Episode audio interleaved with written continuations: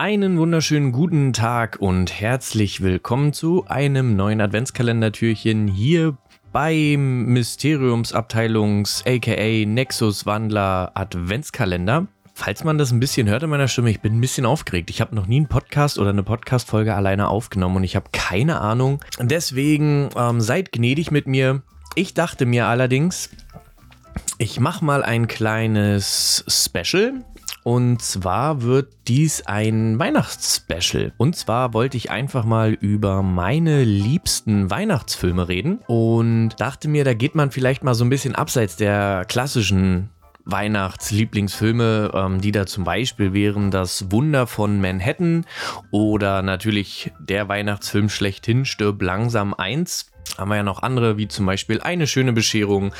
Weihnachten dann bei Familie Griswold ist auch ein wunderbarer Weihnachtsklassiker, den glaube ich alle kennen und den glaube ich auch die meisten schauen. Und ich dachte mir, wir reden heute vielleicht mal über die Filme, die nicht ganz so bekannt sind. Ähm, ich finde, es sind doch tatsächlich in den letzten Jahren einige neue Weihnachtsfilme rausgekommen, die wirklich gut sind und die auch so ein bisschen anders sind, aber vielleicht trotzdem irgendwie Bock auf Weihnachten machen. Und ähm, ja, das Ranking, obwohl so richtig gerankt sind die jetzt auch nicht. Ähm, wir gehen das jetzt einfach mal so ein bisschen peu à peu durch. Meine Weihnachtsempfehlung für euch, wenn ihr vielleicht irgendwas sucht, was ihr noch nicht fünf Jahre in Folge geguckt habt. Und ich würde sagen, ich fange an mit einem Netflix-Projekt und zwar nennt sich das Ganze The Christmas Chronicles. Da haben wir ähm, eine junge Familie. Ähm, also der Film geht quasi damit los. Ich werde das jetzt nicht spoilern, nur so eine ganz kleine, ganz kleine Info am Anfang. Ähm, der Film geht quasi damit los, dass wir eine Familie haben. Wir sehen, wie der Vater die Familie jedes Jahr filmt, aufnimmt zu Weihnachten. Also das machen die quasi immer so zusammen. Das ist so ein Familiending. Und ähm, relativ schnell wird dann klar, am Ende dieser, dieses, dieses Prologs, dieser Einführung, merkt man, okay, der Vater ist offensichtlich äh, gestorben. Und das ist so ein bisschen wie diese Disney-Filme, die immer traurig anfangen. Und ähm, was wir einfach wohl brauchen, damit die Personen dann quasi ihren, ihre Heldenreise starten können. Und zwar haben wir hier die Geschwister Pierce. Das sind Kate und ähm, Teddy, gespielt von Darby Kemp und Judah Lewis. Ich hoffe, ich äh, spreche das jetzt immer richtig aus. Das ist ja immer so ein bisschen schwierig bei ähm, Amerikaner oder generell bei, bei Namen von ausländischen Schauspielern. Und ähm, wir haben jetzt quasi den Punkt, äh, wie gesagt, der Vater ist gestorben. Es ist Zeit für das nächste Weihnachtsfest. Der Sohn ist so ein bisschen abgedriftet, der ist so ein bisschen auf der schiefen Bahn. Die, er soll auf seine Schwester aufpassen. Die Mutter arbeitet im Krankenhaus. Ähm, er haut allerdings ab, will sich mit seinen Freunden treffen. Die Schwester verfolgt ihn mit Papas Kamera, filmt ihn dabei, wie der versucht, ein Auto zu knacken. Und ähm, ja, so wie es ist, sie kommen nach Hause, dann streiten sie sich. Er versucht ihr das Band wegzunehmen, weil sie will ihn damit erpressen. Dann kommt die Mutter heim. Hin und her und hin und her. Am Ende ist es auf jeden Fall Heiligabend. Und die Mutter muss nochmal zur Nachtschicht ins Krankenhaus und die beiden sollen halt versuchen, friedlich miteinander umzugehen er hat halt nicht so richtig Bock drauf, aber sie sehen eben dann auf der Kamera, auf einem alten Videoband, was der Vater mal aufgenommen hat, eine Hand, die ins Bild kommt. Und so kommen sie dann auf den Trichter, okay, offensichtlich gibt es Santa Claus wirklich und stellen die Kamera auf, schmieden einen Plan und es kommt, wie es kommen soll. Sie sehen Santa Claus, gespielt vom einzigartigen Kurt Russell. Sie verstecken sich dann bei ihm im Schlitten und äh, er erschreckt sich, äh, stürzt ab, alles hin und her, bum bum bum. Auf jeden Fall müssen wir versuchen, Weihnachten wieder hinzubekommen und Weihnachten zu retten, weil wenn er das, die Geschenke nicht ausliefert, dann geht der Geist der Weihnacht nach unten und dann gibt es ganz große Krisen, weil immer dann, wenn der Geist der Weihnacht zu niedrig war, gab es solche Sachen wie Weltkriege zum Beispiel. Bisschen dick aufgetragen, ähm, aber danach ist der Film eigentlich relativ entspannt. Wir haben so ein bisschen aufgeteilt in die Geschichte der Kinder und die Geschichte von Santa Claus. Und ich fand den eigentlich ganz cool, weil es gibt eine richtig geile Szene, wo Santa Claus dann im Knast sitzt und versucht, den Geist der Weihnacht wieder zu entfachen und dann einfach mal so ein richtig geiles, magisches Blues Brothereskes, möchte ich quasi sagen, äh, Musikstück oder eine Musikszene, eine Tanz-, Singen-, Gesangsszene einfach vom Band lässt und die ist mega gut. Also die ist wirklich richtig, richtig witzig, macht unglaublich Laune und man will richtig so mitsingen. Also er singt quasi so Santa Claus is back in town in einer richtig coolen Version. Und der Film hat viel Herz. Der Film hat eine, eine Geschichte, die ich ganz gut fand, weil sie einfach mal ein bisschen anders war. Also es war nicht so diese ganz klassische Geschichte, die wir zum Beispiel jetzt von Santa Claus haben, wo der Vater oder wo dann irgendwie einer der Weihnachtsmann werden muss, sondern wir haben einen Weihnachtsmann und der versucht halt mit den anderen irgendwie Weihnachten zu retten. Und der ist relativ kurzweilig und ich kann den nur empfehlen. Guckt den auf jeden Fall mal, guckt auf jeden Fall mal rein. Es gibt auch einen zweiten Teil dazu und äh, zwar die Christmas Chronicles 2. Der Film ist ein bisschen schwierig. Ah, da geht es tatsächlich eher so ein bisschen auch um die Hintergrundgeschichte des Weihnachtsmanns und seiner Elfen. Und dann wird das Weihnachtsfest natürlich wieder bombardiert. Also da haben wir so eine klassische Weihnachtsgeschichte. Kommt halt der Böse, der will das Weihnachtsfest auslöschen. Hin und her und hin und her. Der Film ist an manchen Stellen ein bisschen sehr kindlich und ein bisschen sehr albern. An manchen Filmen allerdings dann auch wieder sehr interessant, sehr cool. Der Gegenspieler in dem Film ist nicht so spannend, wie ich finde. Zumindest bis zum Ende hin ist der leider sehr, ah, wie soll man sagen, also der bleibt leider sehr flach und nicht besonders tiefgründig, aber ist am Ende trotzdem auch ein Film, den man, wenn einem der erste wirklich gut gefallen hat, kann man da mal reingucken und kriegt eine klare Empfehlung auch für eine gute Vorweihnachtszeit.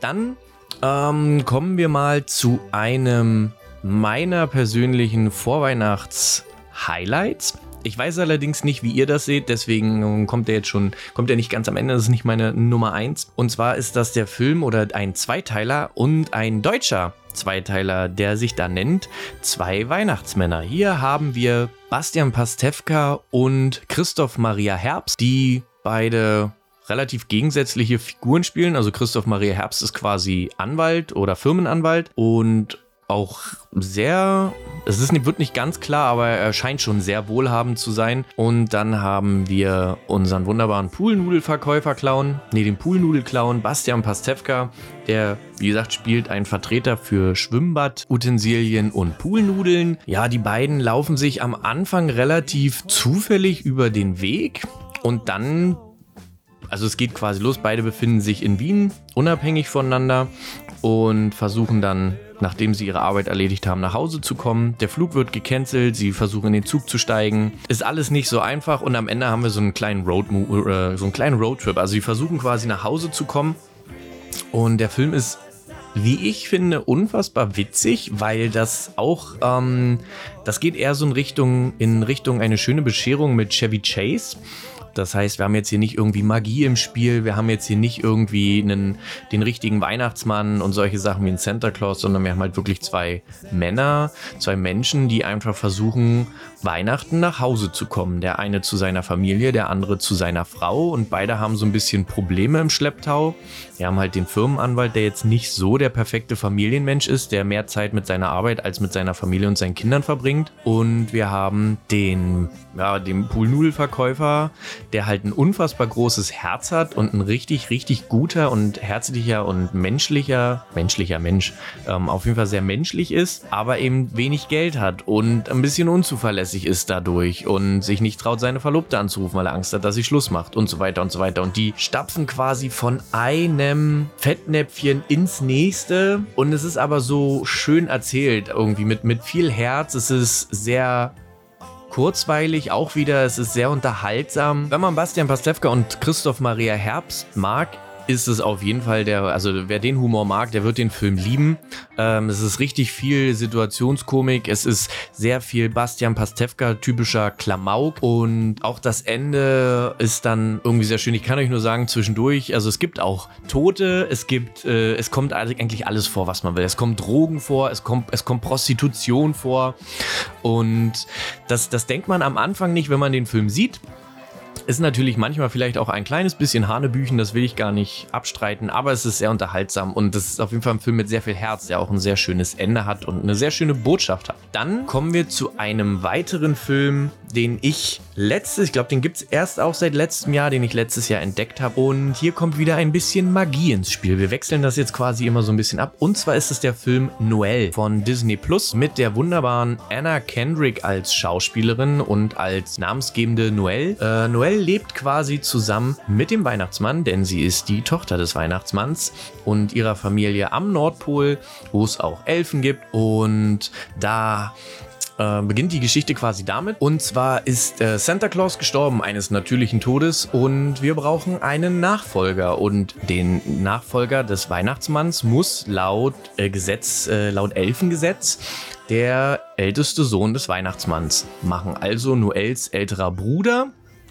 der da heißt Nick. Und der ist unfassbar nervös und aufgeregt, weil er eigentlich gar nicht so richtig das Talent dafür hat, beziehungsweise irgendwie sich selber oder selber das Gefühl hat, dass er nicht das Talent dafür hat. Noel redet ihm gut zu, sagt, er soll sich einfach mal eine Auszeit gönnen. Das macht er natürlich. Und was ist? Er ist weg. Er kommt nicht zurück.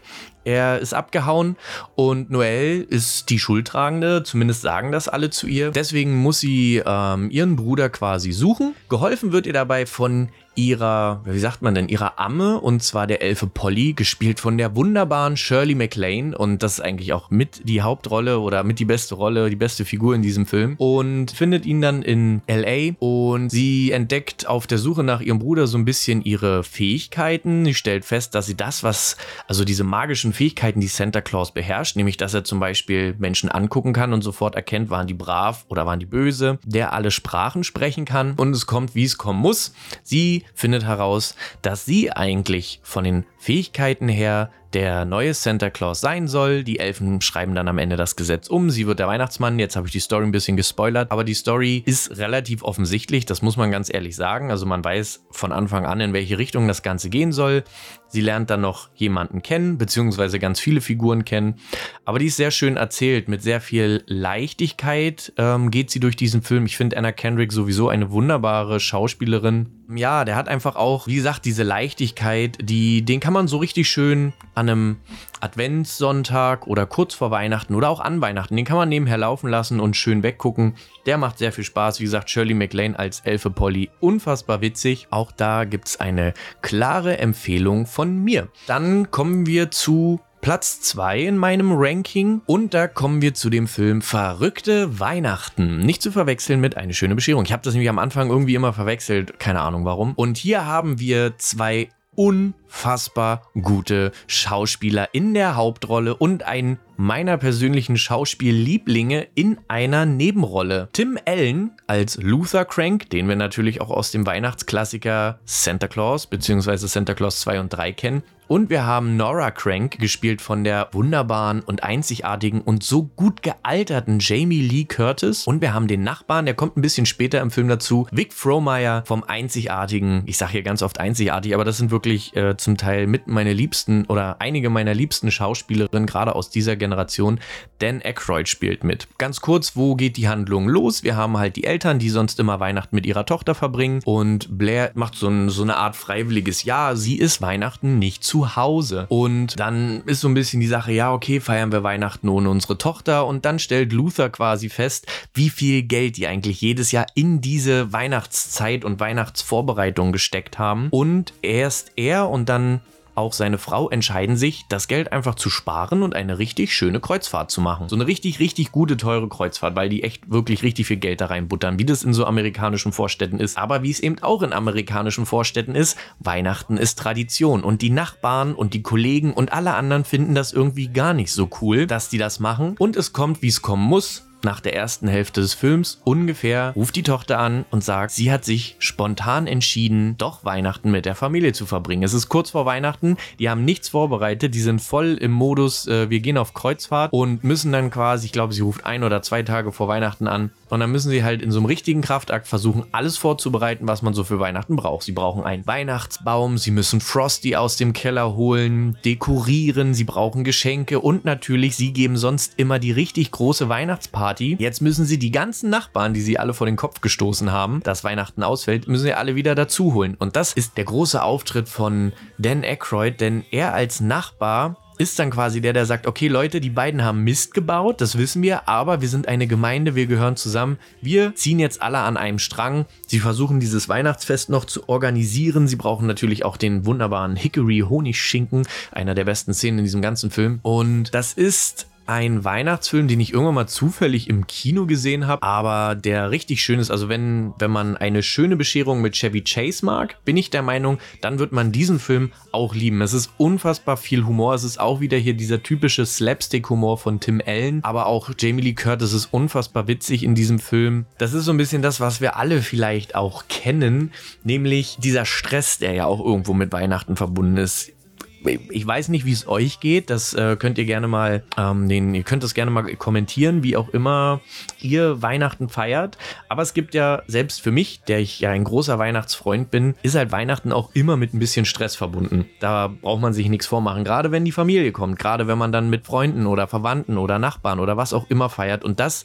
fängt dieser Film sehr schön ein. Und der Film zeigt uns auch mal so wie soll ich das sagen? Der Film zeigt uns einfach auch mal wieder so eine positive Seite von Amerika. Der zeigt uns eben, dass Amerika oder Amerikaner an sich auch positive Eigenschaften haben, was ja oft in, in, letzter Zeit auch manchmal so ein bisschen untergegangen ist. Und wie gesagt, hat so ein bisschen für mich den Vibe von eine schöne Bescherung. Den Film habe ich heute schon ein paar Mal genannt. Das ist natürlich ein Weihnachtsklassiker, solltet ihr unbedingt gucken. Auch der kriegt ein klares Go von mir. Und jetzt kommen wir zu meinem Highlight. Meinem Lieblingsweihnachtsfilm der letzten, ich glaube, es ist jetzt inzwischen der letzten zwei Jahre erst. Und zwar kam der auf Netflix raus vor zwei Jahren. Ja, logisch. Und dieser Film nennt sich Klaus. Und ich weiß nicht, ob irgendwer von euch den Film schon kennt. Ich gehe mal davon aus, der eine oder andere wird ihn schon gesehen haben. Schreibt mal bitte, wie ihr den Film fandet und was ihr über diesen Film denkt. Ähm, ganz kurz zur Handlung, beziehungsweise erstmal zu dem Film. Es ist ein Animationsfilm mit einem sehr eigenen Animationsstil. Der ist am Anfang ein bisschen schwierig, würde ich sagen. Ich weiß auch gar nicht, wie ich den beschreiben soll. Es ist nicht wirklich Cell-Shading, es ist aber auch nicht wirklich gezeichnet. Es ist ein sehr eigener Stil. Und wir haben halt in diesem Film die Hauptfigur Jasper, ja, einen verzogenen Jungen, kann man fast schon sagen, dessen Vater so quasi das Postimperium weiß ich gar nicht, auf der Welt oder keine Ahnung irgendwie hat. Und er ist halt sehr verzogen, ist sehr reich und will nichts machen. Das pisst den Vater ein bisschen an, weswegen er dann sagt, okay, damit er dieses ganze Geld und diesen Luxus, den er hat, behalten kann, muss er sich beweisen und er schickt ihn quasi in die Kleinstadt Zwietrachtingen. Also ihr merkt schon, das ist alles so ein bisschen ausgedacht. Also wir, wir befinden uns nicht wirklich in der richtigen Welt. Er geht dann nach Zwietrachtingen, muss dann da, weiß es gar nicht mehr, ich glaube 6000 Briefe zustellen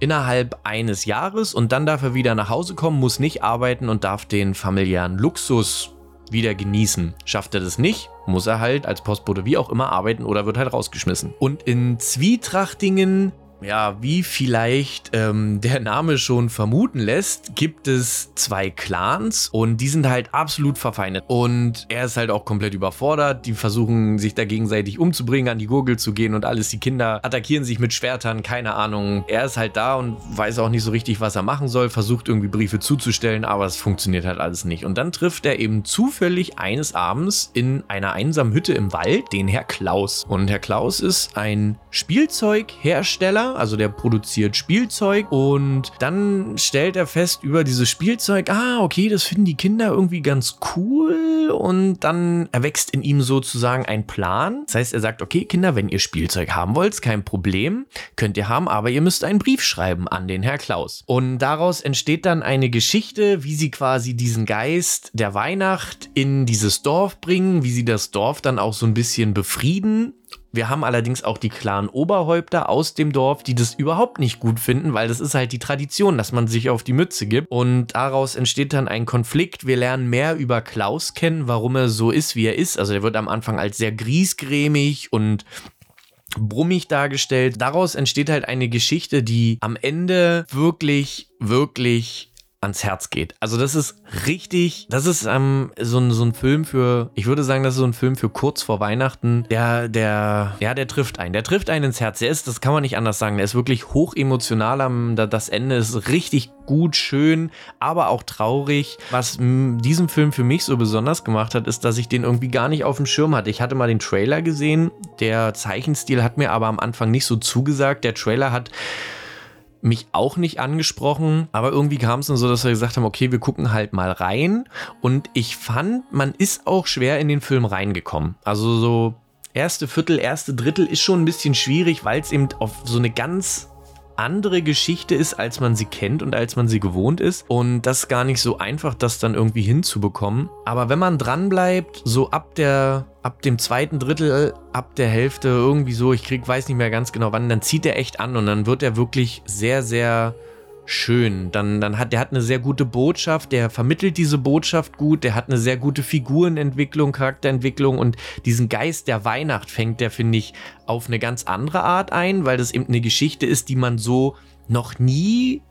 gehört hat. Also es ist nicht diese klassische Weihnachtsmann-Geschichte mit der Weihnachtsmann kommt durch den Kamin über das Dach, beziehungsweise gibt es diese Geschichte in dieser Welt, in diesem Film noch nicht, aber die Geschichte erklärt so ein bisschen, wie man da hinkommt oder wie diese Geschichte des Weihnachtsmanns entstanden sein könnte. Also wir kriegen so eine alternative Entstehungsgeschichte des Weihnachtsmythos. Wenn ihr irgendwann mal einen Weihnachtsfilm gucken wollt, den ihr noch nicht kennt oder einfach mal was anderes sehen wollt, das ist meine absolute Top-Empfehlung, die ihr unbedingt gesehen haben solltet. Und deswegen für mich auch ganz klar auf Platz 1 einer der schönsten Weihnachtsfilme überhaupt.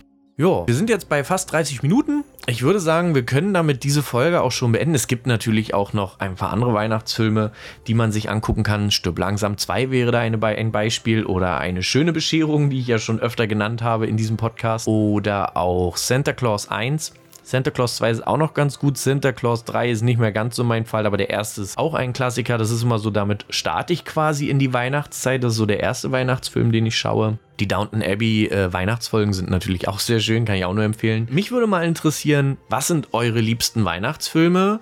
Kanntet ihr die Filme, die wir hier gerade oder die ich quasi gerade besprochen habe schon. Kanntet ihr die nicht? Habt ihr Bock, die zu gucken? Ihr dürft natürlich auch gerne mal Feedback dalassen, wie ihr generell diese Folge fandet, da ich die ja jetzt komplett allein aufgenommen habe, was ihr dazu sagt. Das würde mich interessieren. Ansonsten wünsche ich euch eine schöne restliche Vorweihnachtszeit, einen frohen Heiligabend und schöne Weihnachten und falls wir uns bis dahin nicht mehr hören, was ich allerdings nicht glaube, einen guten Rutsch. Ich bedanke mich fürs Zuhören und ja, in diesem Sinne, ho ho ho.